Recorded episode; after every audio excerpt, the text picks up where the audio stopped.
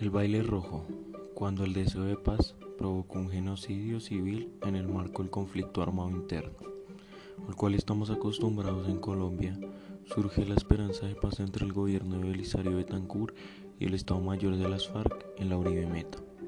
Se firmó un acuerdo consistente en cese al fuego, se acordó una participación política de los guerrilleros pertenecientes a las FARC, al cual formar el partido político Unión Patriótica, el cual representaba sus ideales y de los civiles simpatizantes en las elecciones de 1986.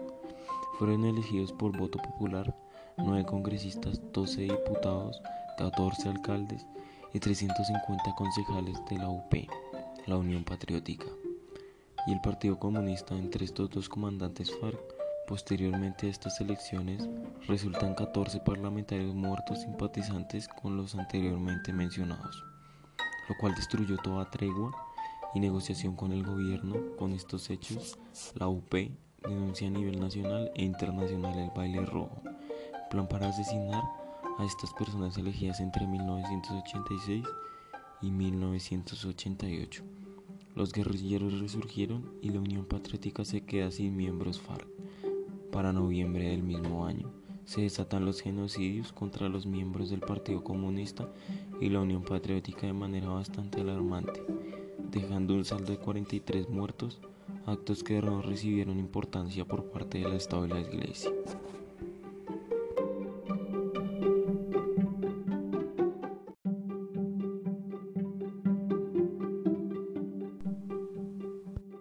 Siendo totalmente indolentes e indiferentes ante las masacres entre las múltiples familias víctimas de esta ola de violencia.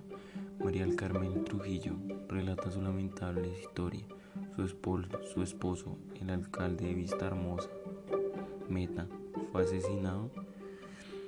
Ellos denunciaban todo acto criminal que podían siempre en busca de un mejor país.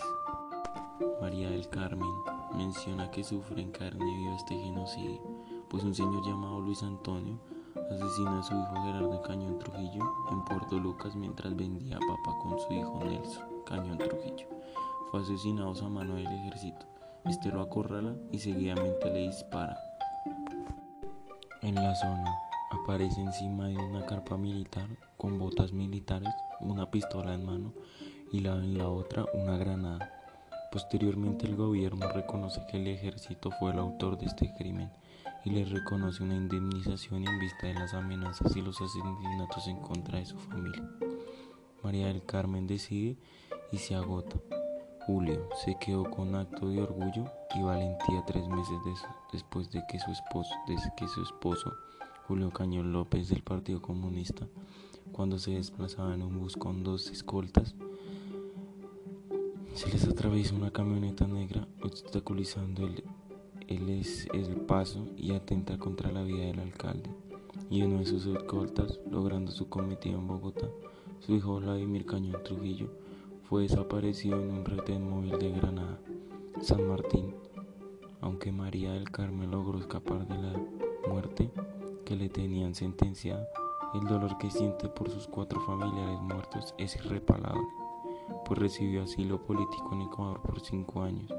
Ese lapso de tiempo desaparecieron a su otro hijo como venganza, porque ella había denunciado cada crimen contra su familia año tras atrás.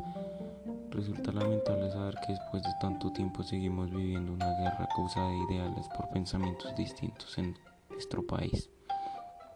Nuestra amada Colombia se divide entre dos bandos porque unos son simpatizantes de un partido X y otros son de un partido